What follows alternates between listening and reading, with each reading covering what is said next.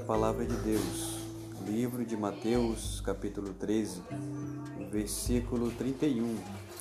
As parábolas do grão de mostarda e do fermento.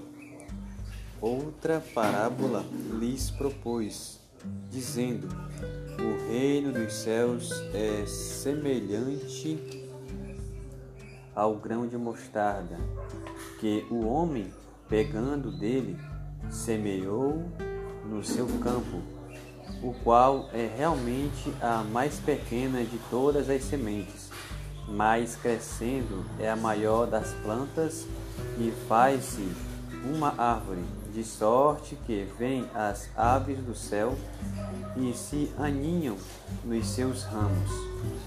Outra parábola lhes disse: O reino dos céus é semelhante ao fermento que uma mulher toma e introduz em três medidas de farinha, até que tudo esteja levedado. Tudo isto disse Jesus por parábolas à multidão, e nada lhes falava sem parábolas, porque, para que se cumprisse o que fora dito pelo profeta, que disse: Abrirei em parábolas a minha boca. Publicarei as coisas ocultas desde, desde a fundação do mundo. Então, tendo despedido a multidão, foi Jesus para casa. E chegaram ao pé dele os seus discípulos, dizendo: Explica-nos a parábola do joio do campo. E ele, respondendo, disse-lhes: O que semeia a boa semente é o filho do homem.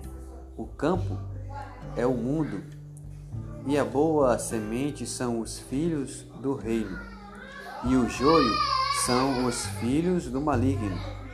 O inimigo que o semeou, e o diabo é a ceifa e o fim do mundo. A ceifa é o fim do mundo.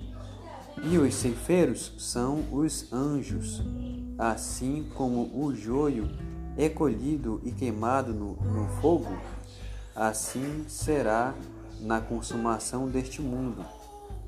Mandará o Filho do Homem os seus anjos, e eles colherão do seu reino tudo o que causa escândalo e os que cometem iniquidade, e lança-os-ão na fornalha de fogo. Ali haverá pranto e ranger de dentes.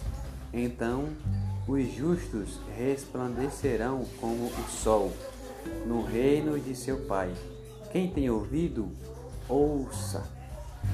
E esta é a palavra de Deus.